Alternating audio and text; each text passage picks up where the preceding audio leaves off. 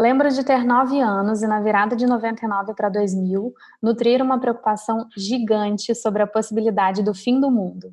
Eu, desde criança, por volta dos sete anos, já sentia dor de barriga por não me encaixar em nenhum grupo da escola que frequentava. Perdi noites de sono e a ansiedade tomou conta do meu corpo. Eu sentia muito medo do que estava por vir. Só de pensar que eu ia ser a última a ser escolhida na queimada, ou que ia sobrar na hora de formar os grupos do trabalho, eu já não queria nem sair de casa. Foi a minha primeira vez uma psicóloga, e eu lembro dela dizer que eu não deveria sofrer por algo que ainda não tinha acontecido e que poderia nem acontecer, e que eu deveria colocar a minha atenção no momento presente. Só que aos nove anos eu não dei conta de processar essa informação, e até hoje, em muitos momentos, eu não dou conta. Eu ainda sofro por antecipação bem mais do que eu gostaria. Bom, eu também. E é sobre ansiedade que a gente resolveu conversar nessa minissérie sobre nos colocar contra o tempo e contra nós mesmas, sobre pensar demais, prever demais e nos sentir mentalmente exaustas. O papo ficou sério, mas tem gente para nos ajudar. Falaremos com especialistas sobre esse assunto. Ansiosa eu? Imagina, serenidade pura. Bonjour, eu sou Amanda Moll, ilustradora, e sigo acreditando que o mundo é de quem sonha. Oi, eu sou Stephanie Freu, criadora de conteúdo de alma imensa e pés no chão, e esse é o Pitoresca Podcast. Olá, chegamos, chegamos chegando com a minissérie com o pé na porta para falar sobre um dos nossos assuntos mais constantes e vivências, infelizmente também, que é a ansiedade. A gente tem conversado muito sobre isso, né, Amanda? Acho que desde sempre. E a gente estava esperando um momento oportuno para trazer isso para cá, não de um jeito superficial ou breve, mas com a profundidade que o assunto merece. E por isso a gente criou essa minissérie. E esse é o primeiro episódio. Eu acho que esse é um dos temas da nossa, das nossas vidas, não é, Tete? Por mais que existam várias pautas legais e positivas de discutir, tem as que são papo sério, né, lá do B, e ansiedade, assim, é uma prioridade de discussão. Estou feliz de inaugurar nossa primeira minissérie sobre um assunto tão importante, tão relevante de conversar. Vamos começar é, meio que confessando aqui qual, foi a, qual é a nossa primeira lembrança de ansiedade na vida, assim, qual que é a sua primeira memória de sentir que você sentiu esse sentimento, né? Que hoje a gente reconhece como ansiedade. Sim, quando a gente estava conversando sobre isso, né, sobre a nossa pautinha, eu fiquei buscando, assim, porque hoje em dia eu sei o que eu sinto quando eu tô ansiosa, mas da minha adolescência para trás eu não sabia que isso era ansiedade. Então eu fiquei cavucando ali para ver se eu descobria a minha primeira memória. E aí eu lembrei desse momento que eu relatei na nossa introduçãozinha aí, que era quando eu mudei de escola. Eu sempre estudei numa mesma escola e aí eu mudei e eu não me identificava com aquele ambiente, me sentia muito fora do mundo assim. E eu sentia dor de barriga. Tipo, quando eu estava na escola, mas também antes assim, eu eu tinha aquela sensação ruim, sabe, de de me sentir fora de mim, sentir, me sentir fora de controle, de não querer, né? Ao mesmo tempo de, que eu me sentia ansiosa por aquele momento para ver o que ia acontecer, se eu ia me encaixar ou não, eu também não queria fazer parte daquilo, eu não queria viver aquilo.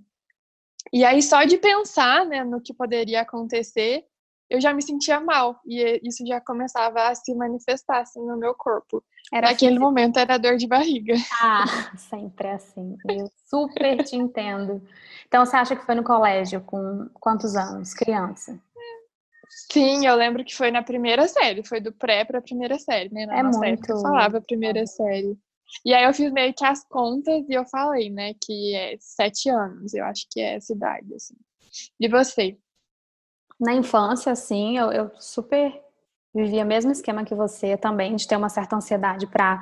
Certa ansiedade, não, uma grande ansiedade para dias de apresentação de trabalho, para dias que eu sabia que teria em grupo também. Tanto que quando é, né, eu, eu ouço seu texto, isso também reverbera em mim. Eu lembro da sensação horrível de desamparo, de não, eu não vou ser escolhida para o grupo, ou então eu não quero, eu já estou num grupo de pessoas que eu não tenho tanta afinidade, né? A gente se sente muito fora d'água, muito peixe fora d'água na infância e na adolescência. Sim. Mas me lembrando aqui, o que sempre me acompanhou foi o sofrimento por antecipação, desde bem criança, com fatos. Por exemplo, eu tenho tios que eu amo muito, que é meu padrinho, minha tia Diana e minha madrinha. São três pessoas muito importantes para mim. Então, todas, todas as vezes que eu sabia que eles viriam para Varginha, eu já entrava numa contagem regressiva profunda, esperando eles chegarem. Eu ficava naquela, naquele sofrimento de não chega o dia. Então, eu sempre tive um, uma proximidade muito familiar com o sofrimento por antecipação, de não estar tá ali no presente, esperar o momento das coisas acontecerem. Eu ficava ruminando aquilo até acontecer. E eu acho que a pior parte, né, desses momentos assim, quando a gente é criança e não entende muito bem, é que a gente fica deixando de fazer coisas para esperar esses momentos, né? Que a gente cria essas expectativas. E é o que acontece até hoje também. Mas eu acho que quando criança é pior. Eu lembro também, assim, de, de a minha primeira viagem pra praia, eu não dormia à noite, porque a gente ia é sair é de manhã. Isso. É, umas coisas assim, né? É claro que a gente, ansiedade todo mundo sente isso. Mas eu acho que o limite é quando você deixa de viver o presente para viver no futuro, né? Nessas expectativas. Então acho que a gente pode levar essa conversa para esse lado também, né? De qual o limite, né, da ansiedade? Ansiedade como uma coisa de eu estou fazendo, eu estou criando, vai acontecer coisas legais eu espero por esses momentos. E o quanto isso impacta o nosso presente, né? Enquanto vira um problema, um sofrimento. É, eu tenho certeza na minha imaginação que o limite ideal é quando a gente não deixa de viver bem o presente. Mas em muitos momentos da minha vida eu não consegui isso eu aparentava estar vivendo bem o presente, mas eu estava sofrendo profundamente por dentro, antecipando fatos, coisas que nem aconteceram.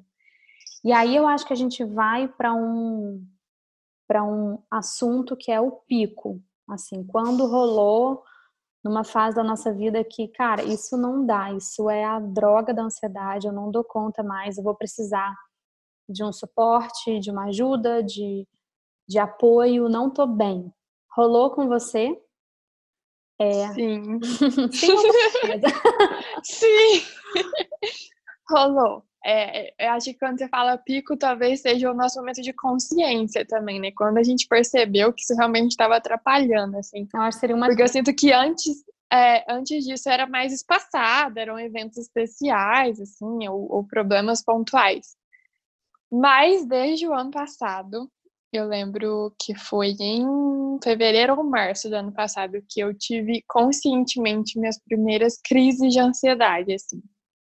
É, acho que eu até já relatei em um dos episódios que foi num evento que eu participei, que eu fui para cobrir o evento, né, digitalmente. E aí eu nem tinha começado o evento ainda, eu viajei a madrugada inteira, cheguei no hotel com dor de barriga, enjoo, não conseguia dormir, descansar para estar tá preparada para aquele dia seguinte e eu estava sozinha, não conhecia ninguém assim de perto e eu fiquei desesperada. E eu senti que esse momento também, assim, foi foi um gatilho, sabe, que fez eu ir me acostumando a, me, a ter essas crises de ansiedade dali para frente, porque ficou cada vez mais comum e menos espaçada e com coisas que não eram tão importantes assim. E que aí é muito chato, né? Porque tá, era o meu primeiro trabalho desse jeito, realmente uma expectativa em volta, mas depois ficou, começou a acontecer com coisas muito pequenas. E aí que foi o que realmente me deixou muito preocupada. Mas eu quero saber de você também, pra gente continuar essa conversa. Quando que foi a sua crise de ansiedade, assim, no pico? Você tinha 23, né? Sim. Uhum. a gente brinca com os nossos 23. Eu acho que eu considero a minha crise pontual também com 23 eu acho que a gente é de uma geração, apesar da gente ter uma diferença de seis anos, é, seis anos, quase seis anos, ainda assim a gente é de uma geração bem próxima, que as meninas Sim. com 23 já estão se cobrando em muitos aspectos.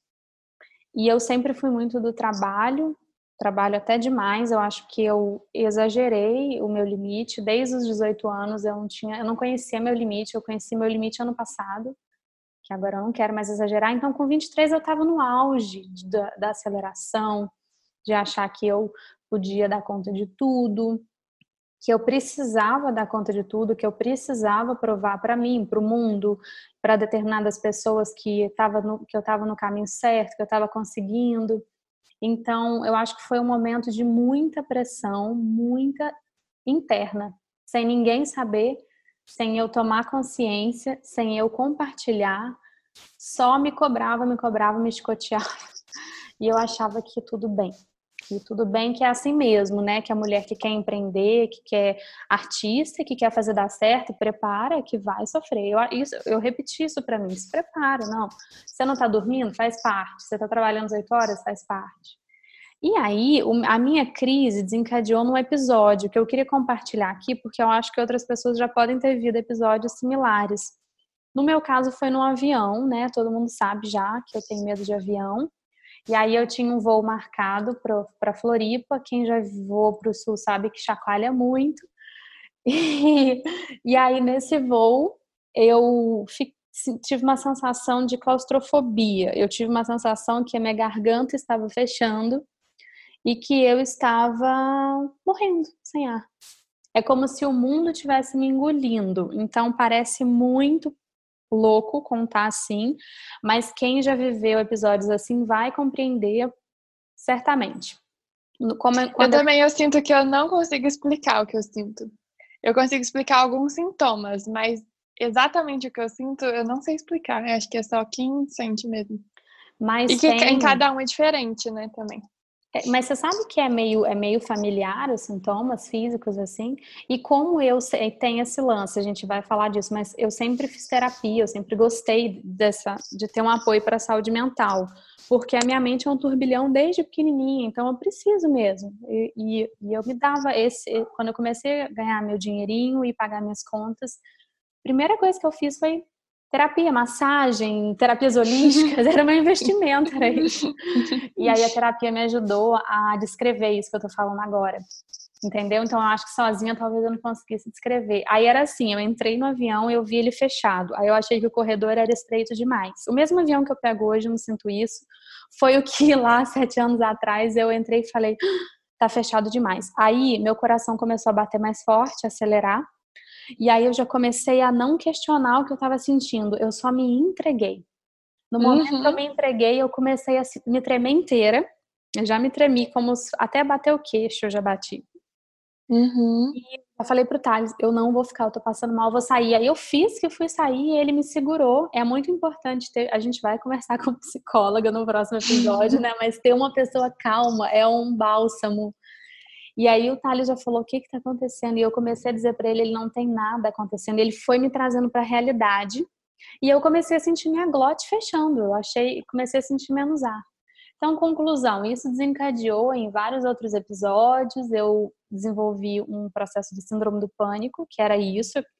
É o nome que colocam. Eu sou uma pessoa muito questionadora, eu não tenho nada contra nomes, mas eu acho muito importante que a gente não seja refém de um nome porque a vida é muito ampla, a gente é um ser com muito potencial, um ser elástico que pode mudar, que pode evoluir.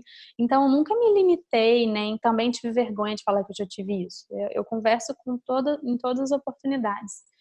E aí foi isso, eu fiz um tratamento de um mês com remédio. E depois desse um mês eu passei a um tratamento com analista, conversas e leituras, até entender que a mente cria do início ao fim e que não dura mais que cinco minutos e que a glote não fecha, que fisicamente não acontece nada. Só o seu sistema nervoso que altera e você se treme, fica em desequilíbrio. Mas nesse momento você já tinha medo de avião ou foi uma crise desencadeada assim que você não entendeu por quê? Olha, eu vou te falar. Ou foi onde surgiu o seu medo de avião? Eu não tinha medo de avião, não tinha. Ela que desencadeou o meu todo o processo que eu vivo até hoje, de questionar o avião, uhum. fazer as pazes com o avião, mas eu vou contar uma coisa que talvez você já tenha vivido, até. Eu já estava no estágio da minha vida que para tirar férias era um parto. Era como se, Era, eu, eu, quero te dizer isso, porque você que já tá nisso, vaza disso, porque hoje eu não tô mais. Mas é um processo. Até os 27 anos eu, eu arrastei essa característica de, mesmo valorizando férias, eu trabalhava igual uma máquina até não. um segundo. É, duas semanas antes eu trabalho triplo para você tirar férias. Exato. E eu tinha me, me cobrado, me esticado no meu máximo. Então, quando eu estava entrando naquele aeroporto, eu não sabia nem onde eu estava. Porque eu já estava tão cansada, tão esgotada, e eu pensava assim, eu descanso lá, eu tenho que tirar férias. Ledo engano. Foi nessa de não de não estar tá preparada, com o peito aberto, que hoje eu ouço isso. Eu mereço férias. Eu trabalhei para tirar as minhas férias. Eu fiz o meu rolê. Não, eu não tinha essa abertura de peito aberto para as férias, então eu entrei sem nem saber quem eu era e eu já estava com aquela predisposição, aquela abertura e rolou isso. É, é, muito abstrato falar isso, mas é a minha forma mais detalhada de explicar uma coisa que acontece com muita gente. E, no, e obviamente, naquela época, eu não fazia ideia do que estava rolando comigo. Eu achava que estava com um problema físico. Já pensou? Uhum. É, é o que eu senti muitas vezes. Eu tenho muita lembrança, assim, de passar mal, mas são lembranças muito vagas. Eu não, não vou saber falar, assim, gatilho que eu estava vivendo naquele momento. Mas quando, assim, de oito anos para frente, é, eu tinha muita virose. Eu sempre ia parar no pronto-socorro porque eu estava vomitando. Olha. E com diarreia. E hoje em dia eu acho que isso estava completamente relacionado com fator emocional, mas naquele momento eu não fazia ideia, muito menos meu pai com minha mãe. E porque também eu guardava, eu não, eu não deixava transparecer que eu estava nervosa, que estava preocupada, que eu estava com medo. Então, assim, eu nem dava abertura para alguém perceber isso também. Mas hoje eu consigo enxergar, assim, porque em viagem, por exemplo, sempre que eu viajava de carro ou de, de, de ônibus, eu passava mal, vomitava. E são exatamente as coisas que eu sinto hoje, assim. Hoje eu tenho mais controle e eu sei o que me desencadeia isso. Mas eu tenho muita lembrança de infância, assim. Então, eu, eu é por isso que eu acho que a ansiedade não surgiu agora. É realmente uma crise, né? Um, uhum. um pico, assim, mas que eu consigo enxergar uma evolução que só evoluiu porque eu não percebi, porque eu guardei esses sentimentos também. Eu vejo e eu sinto até uma culpa por isso, assim, por que, que eu não contava para ninguém que eu tava me sentindo mal? Por que será? E... Porque até hoje a Nossa. gente esconde um pouco. É um tabu falar Sim. disso, né? Eu acho que aqui a gente tá se abrindo de um jeito bem sincero, assim.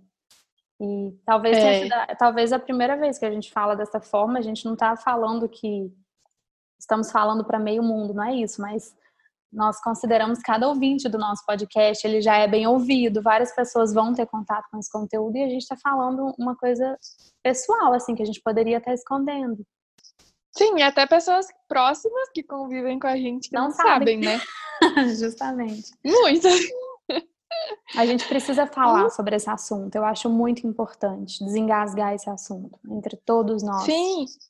E deixar claro para as pessoas, né, a importância de olha, me ajuda a não sentir isso, ou esteja atento se eu estiver sentindo, se eu estiver transparecendo medo, preocupação, essa ansiedade, seja como for que ela se manifesta em mim. Igual você falou, é muito importante, né, ter uma pessoa que nos dê suporte, que saiba o que a gente está sentindo, onde a gente encontre um apoio. E depende muito da nossa confiança também, né, nessa pessoa. Que bom que você tinha o Thales ali naquele momento, porque passar por isso sozinha não é fácil, não. Eu não daria conta, com certeza não. Às vezes que eu tive essas sensações foi em casa, com os meus pais ou com o Thales. Então eu tive essa sorte de ter um amparo. Mas uhum. você consegue notar o que que hoje te deixa ansiosa na sua vida hoje? Teté com 24 anos, sua rotina. Quais são os gatilhos de ansiedade? Eu acho que eu resumi, são várias coisas, mas eu fiquei pensando, assim, trazendo para perto, tentando encontrar alguma coisa em comum, né, das situações, onde eu geralmente sinto isso. E eu acho que comigo está muito relacionado ao controle. Eu me sinto muito ansiosa quando eu não estou no controle de uma situação. Então, assim, quando eu tô com muitas pessoas que eu não conheço, quando eu vou fazer uma coisa nova, que eu ainda não tenho domínio daquilo. quando eu tenho que me colocar em destaque, sei lá, numa apresentação, né, numa coisa assim pública. E eu acho que tudo isso está relacionado à minha insegurança, sabe? Eu sempre gosto de ter tudo na mão, assim, segurando, controlando.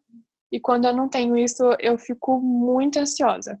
É, eu te entendo. E esse controle é um trabalho que eu já venho fazendo na terapia há alguns anos, porque isso era um inimigo, um dos meus inimigos. A gente não controla e nunca vai controlar. Mas a gente tem a ilusão ingênua e arrogante de que a gente controla várias Sim. coisas. Mas uhum. não, não. No momento... E que as coisas só vão dar certo se a gente estiver controlando. se a gente não estiver controlando, vai dar alguma coisa errada. É. E a culpa vai ser nossa por não ter assumido aquilo. É o que eu sinto, assim. É uma Hoje, mistura né? de arrogância dia. e culpa, né? Então a gente está se, se colocando num, num, papel ruim das duas formas. Sim, e, e é, depois desses episódios eu me sinto muito culpada porque eu sinto que o meu maior problema é não confiar nas pessoas que estão no controle naquele momento. Sim. Então eu sempre acho que eu tenho que assumir. E aí, se eu não assumir, eu sou culpada. E se eu assumir também, se der errado, eu sou culpada também. E aí é um ciclo, né? Horrível.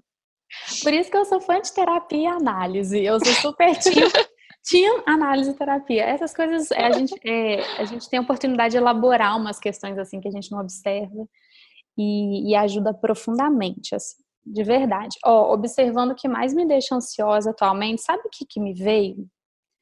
O que uhum. mais me deixa ansiosa é o WhatsApp, e a gente sempre fala dessas zoeira aqui. Você sabe como eu não, não tenho uma boa relação com o WhatsApp. E o excesso das demandas que surgem ao longo da minha semana que não são minhas. Porque eu Sim. planejo bastante, né? Eu sou uma controladora em Potencial. Eu, eu, diria em tratamento. e toda minha semana, os dias são cronometrados e contados, incluindo as coisas que envolvem as pausas, os meus exercícios. Eu tenho feito tudo em casa, super disciplinada. Um dia eu faço uma musculaçãozinha, no outro um yoga. Então, minha semana é planejada dentro do que faz sentido para mim. Mas ao longo dela surgem várias demandas externas que não são minhas que são de outras pessoas, que eu estou me dando o direito agora com a virada dos meus 30, que é semana que vem, segunda-feira, de não aceitar mais. Porque eu aceitei por 10 anos da minha vida quis ser legal para tudo e todos. E agora eu não dou conta mais, isso me cansou muito, isso me pesou muito. Então não estou dizendo que os 30 é a idade de fazer isso. Eu precisei desse tempo todo. Eu acho muito massa quem consegue fazer antes, eu não consegui. Mas não dou conta, cara. É, é pedido de coisas, é, é faça isso. É, de repente, eu tô é, tendo que abraçar ideias e projetos e coisas que não são minhas. E eu não é por egoísmo, eu quero dizer que é por seguir a essência, o propósito que a gente tem com a nossa vida e com o nosso trabalho. E outra coisa, a gente não é só o nosso trabalho. Então eu percebo que todas as mensagens que eu recebo, todas as demandas que eu recebo, os contatos são sempre relacionados ao trabalho. Não é nunca para ter um prose, dar um relax, sabe? Meu trabalho virou a, a minha, o meu canal de entrada. E eu não sou meu trabalho, então eu tô, eu tô exausta disso e isso me gera muita ansiedade. Então eu quero contar para o mundo que dos 30 em diante eu não vou mais carregar esse peso. Minha coluna não aguentou, já tem até uma Olha, gente, vocês têm quatro dias, então, para mandar as, demandas. Depois disso, acabou. Dia 27 de julho, por favor, sou outra. Mas você entende que tem uma linha de não, de não ser o egoísmo e, e essa essa arrogância, assim, de falar, ai, não topo mais, não topo nada. Não é bem isso, mas você percebe que existem muitas demandas externas que nos pesam. Ai, meu Deus. Eu só lembro. Ficar em casa gera muitas demandas externas. Eu entendo que o seu contexto é diferente, o que você tá falando. Tipo assim, demandas de trabalho, né? De relacionamento com pessoas. Sim. Mas comigo é em casa, mano. Trabalhar em casa. Eu trabalho em casa desde sempre, né? Tem umas demandas extras, assim, que eu falo, meu Deus do céu, não, não estão me pedindo isso agora.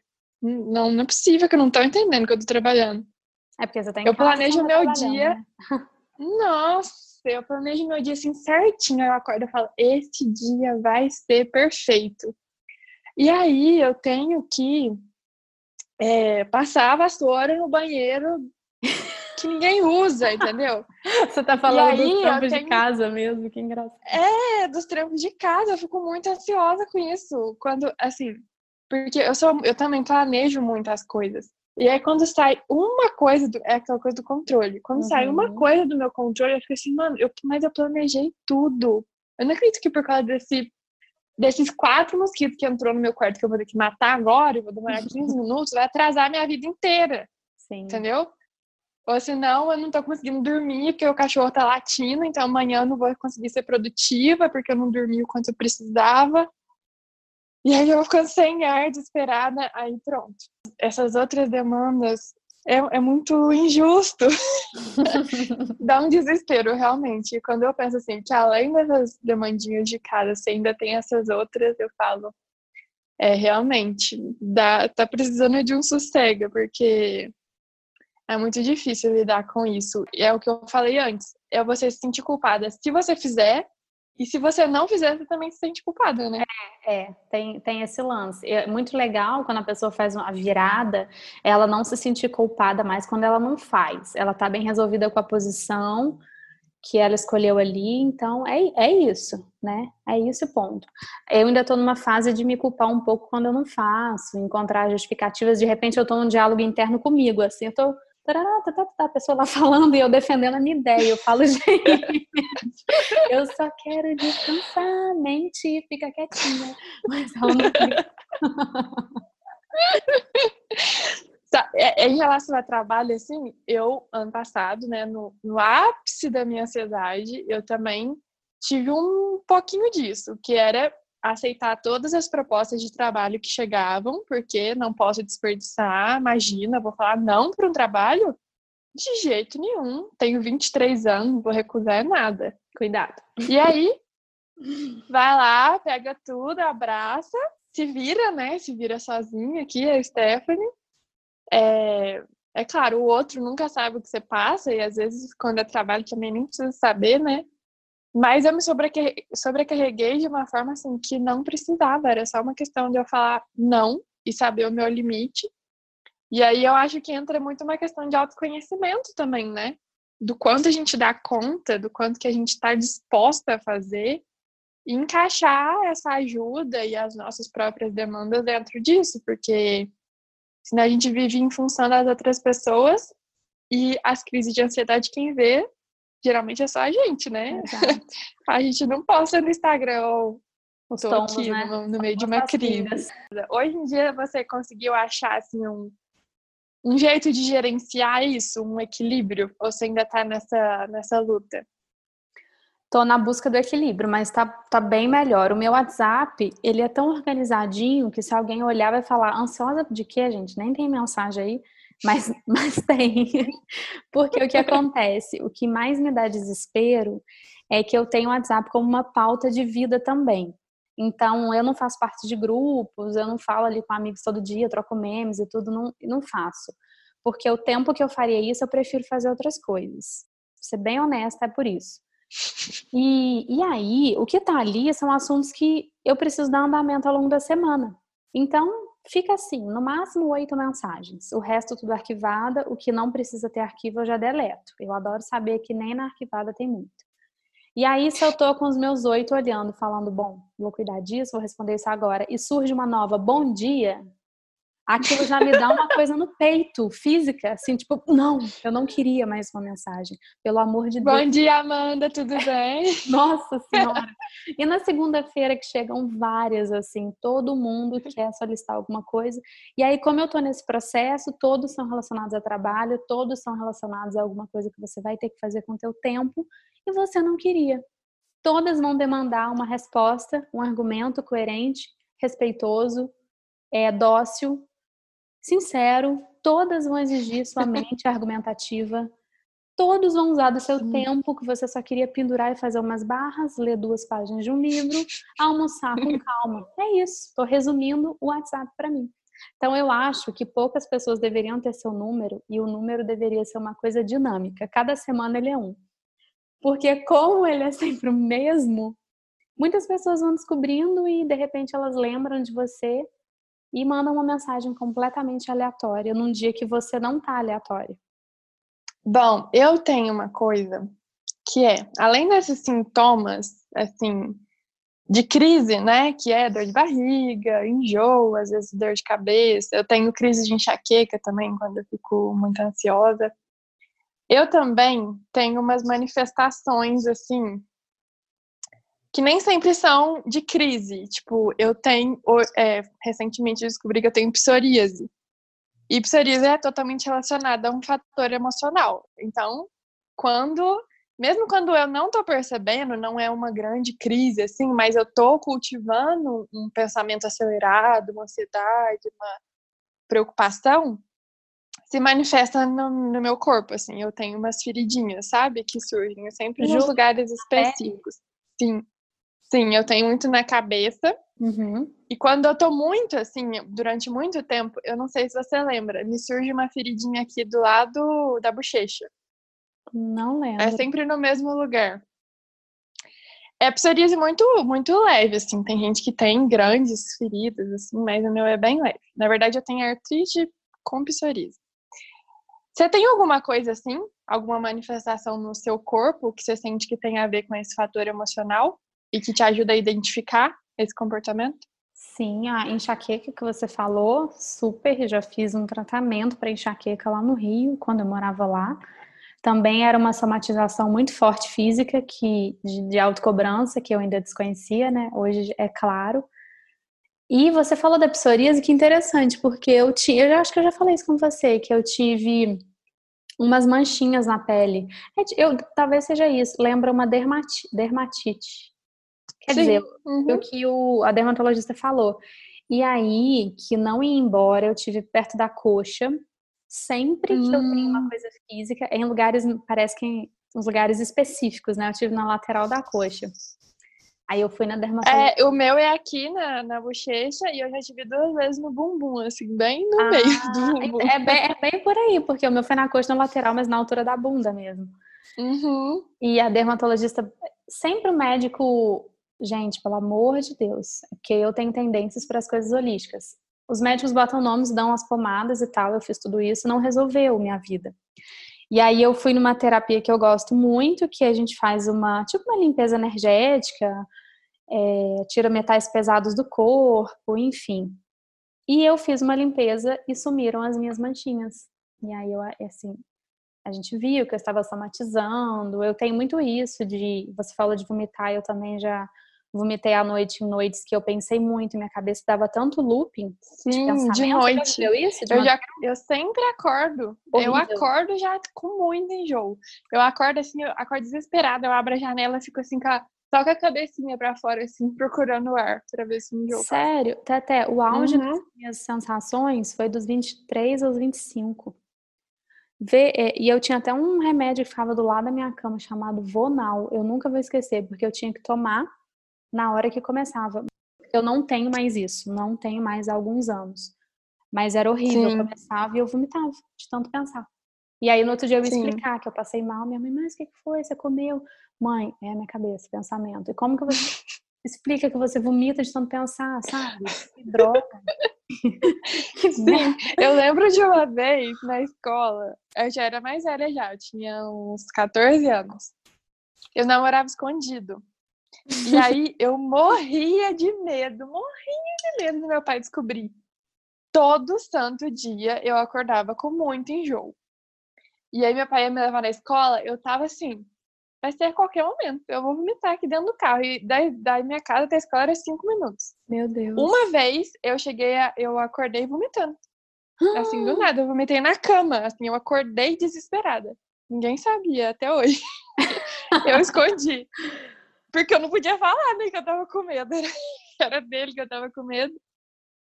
Mas é, sempre se manifestou muito, assim, nossa, ai, me dá uma tristeza só de lembrar. E, e a gente estava falando, né, no início, do que, que a gente sente, assim. E eu sei quando eu tô em crise, isso aí eu consigo controlar, sabe? Dor de barriga, enjoo, eu sei o que uhum. fazer. Mas tem um ápice ali da crise que é exatamente o momento que eu não consigo explicar o que eu sinto. Que parece que é uma sensação de que eu saio de mim, assim, que o meu corpo, eu não tenho controle nenhum. Eu fico gelada e parece que o meu, meu corpo não tá na terra, sei lá, não sei, não sei explicar. Uhum. E me dá uma vontade de só não sentir, eu só não quero sentir nada, sabe? Eu não quero sentir nada, eu não quero falar com ninguém eu corro assim pro banheiro porque eu, eu e, e, além de não querer falar com ninguém, nada disso, eu fico evitando pensar. É aquela coisa do pensamento acelerado. É nesse momento que eu, consigo, que eu percebo o quanto eu penso em tanta coisa em pouco tempo. E aí eu fico assim, mano, não, para de pensar, cabeça, para de pensar, para de pensar, para de pensar. E é muito difícil. Aí eu acho que é nessas horas que a meditação realmente deve ser uma, uma é, grande eu... salvadora da pátria, né? Sim. Eu, mas eu sinto que eu exercito isso sem saber o que é meditação de fato, assim, sem saber a técnica, sabe? Mas eu fico me forçando a não pensar em nada ou pensar em coisas boas, assim, para levar esses pensamentos para longe. Mas é o pior momento para mim. E aí é nesse momento que eu fico sem ar, que eu procuro eu tenho que ter um lugar aberto, assim, aqui em casa. Eu corro a janela. É sempre assim. E fico ofegante, o coração dispara. E, e é um momento horrível, não É sempre essa, essa coisa de preciso do céu e do ar. Você, Sim. eu já te falei da Gisele Bündchen, né? Do livro. Uhum. Que é, que é uma biografia, que ela, ela escreveu, uma autobiografia. E aí ela conta que com 23 ela teve o primeiro episódio, que depois encadeou numa síndrome do pânico, e o caminho de cura dela foi pelo yoga. Ela, claro, procurou médico e depois entendeu outros caminhos e ela é né, essa mulher incrível. Eu sou grande admiradora da Gi, ela é minha amiga, ela é leonina e ela deve estar fazendo aniversário. Fez 40 anos agora. Ah, é verdade, acho que foi ontem, hoje de ontem. Foi. Hoje é terça, tá, gente? e o que acontece? A, a gente até sabe coisas que ajudam, mas a gente se boicota e não consegue trazer essas coisas que realmente ajudam como um hábito da nossa vida. Sim. Então, com uhum. 23, eu tinha um leque de coisas que eu sabia que me ajudaria, eu já tinha ouvido sobre meditação, eu já tinha feito yoga, eu já era uma menina tida como a mais serena do pedaço, eu já conseguia me, me controlar depois que eu fiz o meu tratamento nas crises, mas eu não conseguia trazer as viradas de chave como hábito de verdade, uhum. como hoje eu tenho. Então, hoje eu tenho, e ainda assim eu preciso conversar com a minha ansiedade, sentar, bater um papinho, tirar um café para ela diversas vezes na minha vida. Se eu não tivesse, quem seria eu hoje? Não gosto nem de pensar. Porque com 23, em muitos momentos, eu não consegui controlar essas sensações físicas que eu tinha. Eu achava que eu ia morrer. Então, eu precisava correr e avisar alguém porque me faltava ar, e aí eu subia, eu lembro de subir no terraço aqui de casa uma vez que eu tive, e ficava olhando para o céu assim, puxando ar. Então, eu cheguei uhum. ponto. Como? Sim. E aí a gente fala, né, o que eu pode passar para algumas cabecinhas, como assim ela chegou nesse ponto? Ela é ilustradora, ela aquarela, ela desenha. E eu que tô no meu Nunca esteve no mundo dos, dos negócios corporativos, nunca teve pressão de chefe, né? Pressão, mora com os pais, ter uma vida tranquila. E, e então, para você ver, isso acontece com todo mundo. Então, hoje, quando eu vejo várias pessoas falando e que já viveram, às vezes pessoas que a gente acha que tem tudo na vida, não era o meu caso, eu estava eu tava construindo, eu realmente não, não tive tudo. Nem quero ter, uhum. não tenho isso, mas eu estava fazendo ali, tentando ficar independente financeiramente, era uma fase para mim muito, de muita pressão mesmo. Mas comparando com hoje, se eu estivesse vendo isso hoje, minha vida já é um pouco mais estável. E ainda assim eu poderia ter, e tudo bem, sabe? Todo mundo pode ter isso. Quem tem não se cobra, não se sinta inferior, não acho que não. Ah, eu, eu tô. Tá tudo ok, eu tô feliz, eu tenho uma família, eu tenho uma casa para morar, por que, que eu estou sentindo isso? Não, eu vou esconder, ninguém pode saber. Ou então, eu já tenho o meu status de pessoa serena e equilibrada, eu dou conselho para todo mundo, eu sou um exemplo, ninguém pode saber que eu tô na merda, ninguém pode saber que tive depressão. Para mim, esse é o grande lance, sabe? Porque em Sim. muitos momentos eu lembro de conversar e falar que eu já tive síndrome do pânico e a pessoa do outro lado fala, ah, você? E eu pensava, mas por que não? Eu? Porque eu tive. Eu tava me cobrando, tava vivendo um turbilhão na minha vida que ninguém tava vendo. Estavam vendo só os meus, meus desenhos, estavam vendo só meus produtos, mas o que tá por trás, ninguém tá vendo, ninguém tá vendo o rolê de ninguém.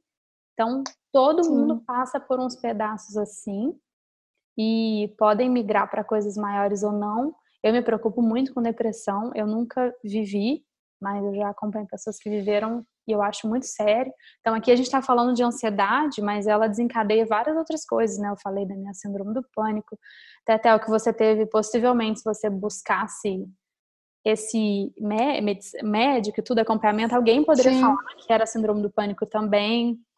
E o que ajuda, uhum. eu acho que a gente pode falar agora das coisas que nos ajudam, que a gente já descobriu, que já é hábito. O que, que você acha? Sim. Os nossos bálsamos, vamos para eles. o hábito tá um probleminha aí, né? vamos começar por essa parte. Bom, o... eu já falei mil vezes, a respiração é o que me salva o que me salva no momento moderado da ansiedade, na crise da ansiedade, evitar a ansiedade, tudo. Inspiração é tudo para mim.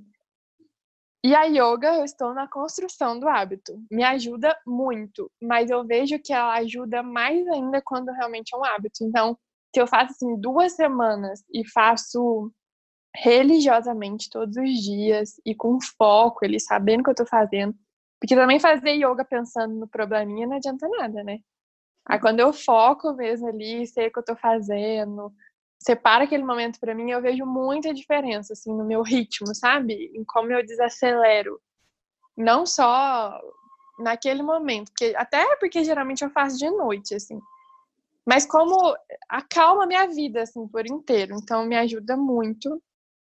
É... E eu acho que o planejamento, planejar o que eu consigo e a questão de, de que eu estou trabalhando muito, que é de confiar mais nas pessoas, trabalhar esse, essa minha sensação de que eu preciso controlar tudo. Eu acho que também é um aprendizado, assim, um hábito que eu vou construir, que é uma coisa que eu trago comigo, mas que eu vou ter que aprender a amadurecer nessa parte, né, profissionalmente e também pessoalmente, assim. Mas eu sei que é. você tem muitos outros hábitos e que podem deixar ah, dicas também. Nesse caso, a nossa diferença de idade fez toda a diferença, porque eu tive seis anos a mais para buscar isso. É. então, eu, eu acho que é exatamente por isso, porque com 23 eu lembro que eu já fazia análise, porque eu sempre gostei, e, mas eu ainda não ia muito para as minhas profundezas, que hoje eu adoro ir, e eu já tinha feito yoga mas eu ainda estava começando a deixar de ser sedentária. Eu comecei a praticar esporte com 23. Sim. E então, uma coisa que, que mudou tudo na minha vida foi deixar de ser sedentária. E não no sentido estético, mas eu conheci a endorfina, que eu não conhecia, uhum. só conhecia de ouvir falar. E no momento que você entende o que, que aquilo causa no teu cérebro, no teu corpo e em todo o resto, você não quer mais viver sem. Então é, é maravilhoso, muda tudo. Cada um encontra em alguma coisa, uns encontram em corrida, em bike, em trekking, montanhismo, em crossfit. É, cada um tem o seu esporte, então descubra o seu. É assim, descubra o que, que você curte fazer. Agora eu tô dentro de casa, mas eu faço as minhas coisas em casa e não tô sentindo a endorfina no pico que eu sentia e tá me fazendo uma falta danada. Tem dias que eu fico meio mal-humorada, mas pudesse existir um hábito assim oficial para todos os seres humanos, é, eu falaria isso, yoga e meditação para todos. Isso que você está sentindo de, de sentir os benefícios quando faz é, rigorosamente todos os dias, quanto mais você mantiver, vai chegar uma hora que não existe mais dia sem esse hábito. Sim, não, não eu sinto completamente isso. Quanto mais eu faço, mais eu quero fazer. Mas é eu, eu, eu tenho uma dificuldade que eu gosto de fazer com alguém. Por exemplo, quando o João tá aqui em casa, a gente faz todos os dias. Tem uns domingos que eu faço com o meu pai, mas nem sempre ele tá disposto. Aí eu já fico com uma preguiçinha, assim, sabe? Porque eu já fico muito sozinha. Então, nesse momento, eu fico querendo levar todo mundo, sabe? Aí isso que me trava um pouco, assim, ter que fazer sozinha. Mas sozinha rola também, assim. Rola. É, é, só uma questão de fazer mesmo. Porque eu sei que quando faz, eu me sinto muito bem. O negócio é chegar, né? Igual academia, o negócio é você chegar na academia depois. na academia eu tenho sérias dificuldades. Eu chego, aí. Nem chegar. Não. É, é pôr chego... a roupa da academia. Ó, o negócio é acordou, veste a roupa de ginástica e aí já fica com ela. mexer. Eu, eu tô assim na vida desde março. E essa roupa. Sim. E aí pronto, eu sei que alguma coisa eu vou ter que fazer. Mas outras Sim. coisas que ajudam, leitura boa, leitura onde a pessoa gostar. Eu gosto de livro, cada um gosta de ler o, o que quiser. E as leituras eu acho que envolve também vídeos legais. Porque Sim. é bem motivador você assistir coisas e alimentar a mente com essas possibilidades de expansão, sabe? Eu quero uhum. ser melhor, eu quero mudar, eu quero evoluir. Esse mantra fala comigo todo dia. E é clichê, é óbvio, mas a gente tá aqui para isso, sabe? Eu não quero ser igual ontem, é isso. Basicamente é isso. Eu poderia encerrar o meu TED. Tô brincando. Mas é, é essa busca. Sim. Não tem, não tem é... Eu acho que o autoconhecimento a gente pode até colocar como uma ferramenta, assim, né? Seja como for, seja como você é, encara essa coisa de autoconhecimento, mas é, é o que eu tô percebendo, assim, saber os meus limites, saber o que eu faço, o espaço que eu abro para as pessoas fazerem parte da minha vida, que faz sentido para mim. Né? Então, a ansiedade também tem muita relação com os nossos relacionamentos. Com certeza. Com quem a gente cultiva por perto. É, então, saber tudo isso, saber o que a gente gosta de fazer, porque não adianta também a gente ficar falando que de yoga a pessoa tem uma body de yoga, né? Às vezes para ela é o crossfit. Uhum. Às vezes para eu, é, se eu pudesse, eu faria trekking todo final de semana, porque eu adoro andar no meio da, do mato. Nossa, isso é uma meditação. Mas eu ainda não consigo incrível. fazer isso. Oi? Ah, eu acho uma meditação, um movimento das maravilhosas o trekking. Muito, Cara, muito, que muito. É isso? Nossa, eu lembro, assim, de várias vezes que do nada, assim, eu fui andar no meio do mato e tive vários pensamentos, várias reflexões. Eu adoro, adoro, adoro. Mas não é andar na rua, assim, não passando um monte de carro. Eu gosto de andar no meio da natureza.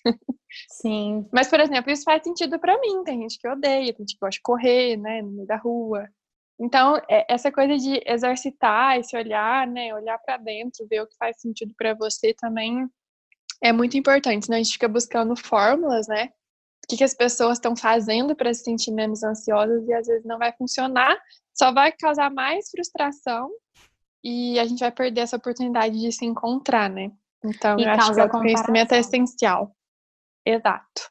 E você fala da, do yoga que você tá agora, quando eu tentei praticar pela primeira vez, eu fazia só yoga, só.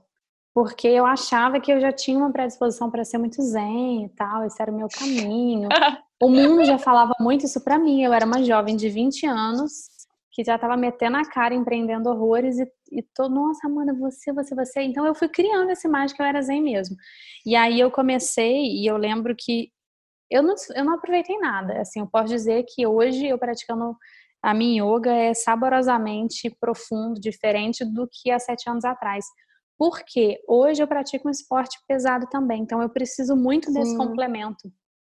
É, uhum. não, não conseguiria só fazer uma coisa lenta, eu preciso fazer uma coisa muito pesada e fazer uma coisa introspectiva, não desmerecendo yoga nesse sentido, porque tem aulas que, meu Deus do céu, são mais difíceis do que o crossfit, é mas verdade. no sentido de acelerar mesmo. Sim, do, do corpo, né? É, o aplicativo que eu uso para fazer yoga, ele tem yoga, mas é uma yoga mais fit, assim. Então tem desde a yoga, yoga yoga, essência, né? Bem devagarzinho, concentração. Uhum. Mas tem uns pauleiros, assim. De vez em quando eu coloco os pauleiros para suar. Aí tem umas, posição, umas posturas de yoga, mas que são misturadas assim com uns, uns. Como é que fala? É hit? Sei lá, aquelas tipo, coisas repetitivas, sei. sabe? Uhum. Você fica correndo assim na prancha. às vezes eu gosto de fazer. Uhum. Condiciona muito. E, e, é legal esse movimento, porque assim, eu começo devagar, eu vou lá, corro, corro, corro, aí depois eu volto, relaxo. Então, é a endorfina, né, fazendo efeito. E é o processo de cada um também, o que cada um sente, sente bem. E até o que a gente sente bem cada dia, né? Porque a gente também, cada dia, é uma pessoa. Exato, isso é muito bom observar. Eu lembrei de uma última coisa que, que mudou bastante a minha mente, foi a alimentação. A alimentação eu, eu fico muito frita com isso, que a gente é o que a gente come e o que a gente pensa. dentro estrutural. Uhum. Sou minha mente que eu estou pensando e sou o que eu estou comendo. Uhum. Claro, tem os sentimentos, tem as outras coisas, mas fala de um jeito mais direto. Então, o que, que eu realmente estou comendo? Há alguns anos eu reeduquei complet completamente minha alimentação e hoje não faz sentido para mim comer muitas coisas que eu comi a vida inteira. E aí, há, há um ano, quase um ano, eu interrompi a carne vermelha. E eu sou filha de açougueiro, então carne vermelha sempre fez parte da minha vida. Eu sempre comi sanduíche, bacon, essas coisas. E eu observei que a saída da carne vermelha da minha vida me deixou mais tranquila. Existe uma explicação energética para isso, outras pessoas vão saber falar melhor do que eu. Não vou usar falar besteira, mas isso eu sou um, ca um caso real. Modificou o meu modo de pensar, minha estrutura mental mesmo. Eu me sinto muito mais tranquila do que antes. Sim, é, esse assunto eu não vou saber opinar, não. Sou totalmente descontrolada. O açúcar acaba comigo. É, o açúcar. Meu Deus do céu. Eu sou. Quando eu tô ansiosa, eu meto a cara nos doces. Ixi. Isso aí eu, eu vou nem entrar nessa conversa pra passar vergonha. Sim, mas sabe também que eu acho que não tem uma, uma regra fechada, porque eu também. Meu ponto fraco é o doce.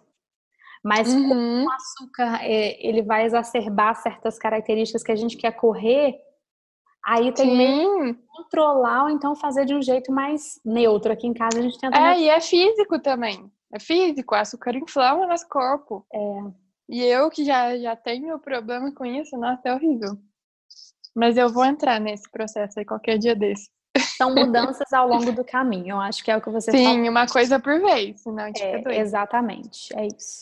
Eu queria falar aqui uma frase que eu escrevi sobre ansiedade porque eu comecei uma série lá no, no meu perfil, no, arroba Sejimensa, exatamente sobre esse assunto, faz quase um mês. E aí eu tentei buscar um, um significado para ansiedade, assim, que fosse meu, sabe? Que eu conseguisse me encontrar ali. Não como uma síndrome, não como uma coisa distante, assim, que a gente fica julgando, né? Ai, ansiedade.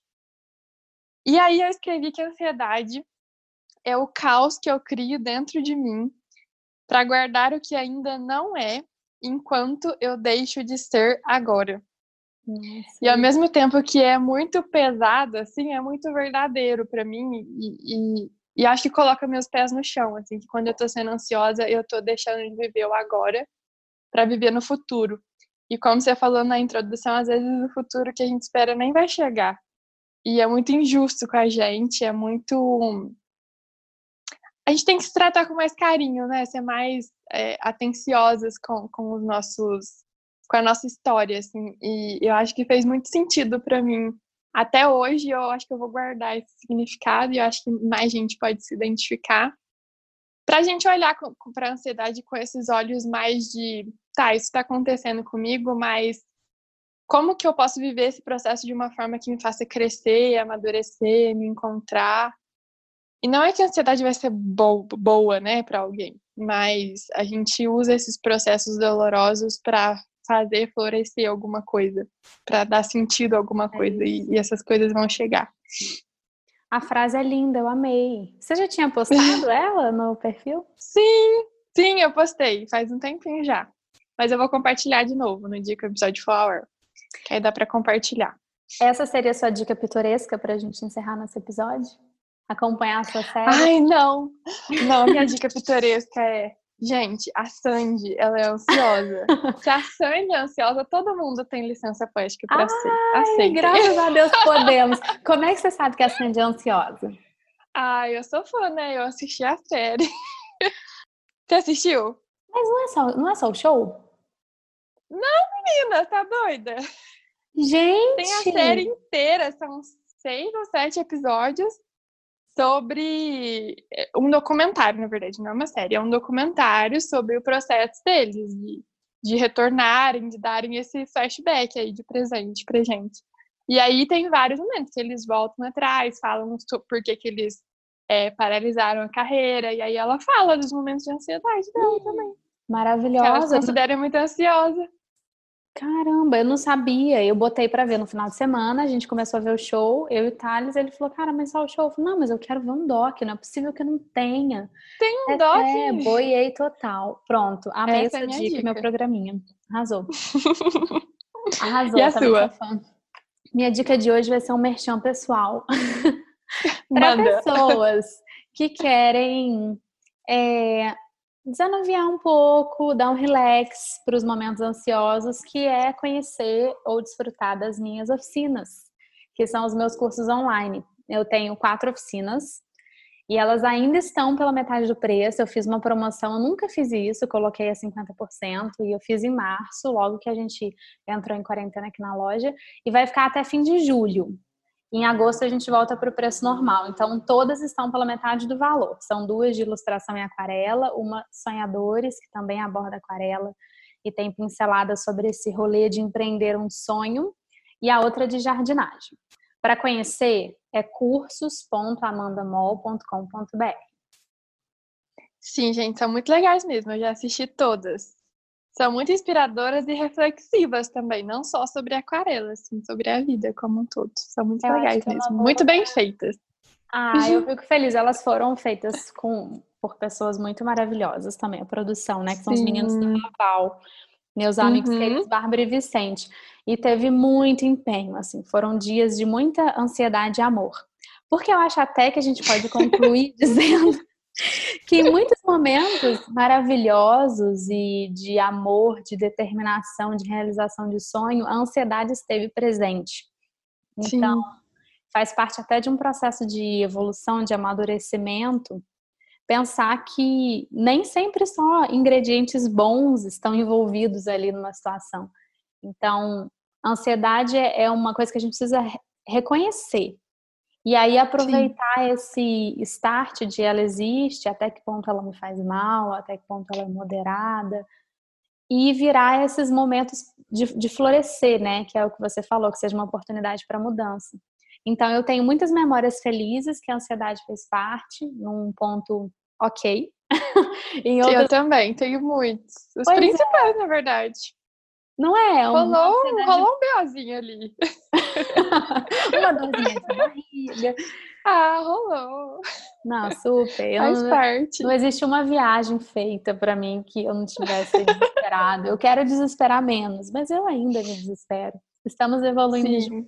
Eu já estive voltando de viagem também, de tristeza, de ansiedade. Não, não quero voltar para a vida real.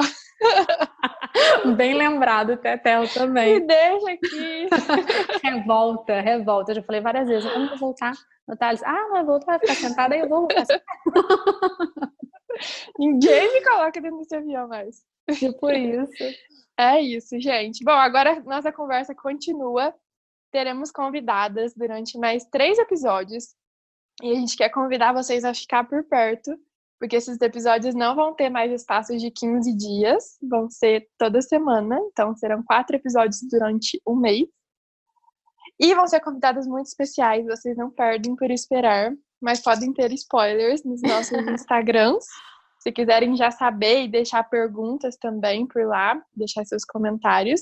E a gente vai adorar colocar vocês no meio dessas conversas também através dessas contribuições, né? Que lindo. Estou feliz também que a gente fez nossa primeira, está inaugurando nossa primeira minissérie, que seja a primeira de muitas, com temas relevantes e inspiradores para as pitorescas e para nós também.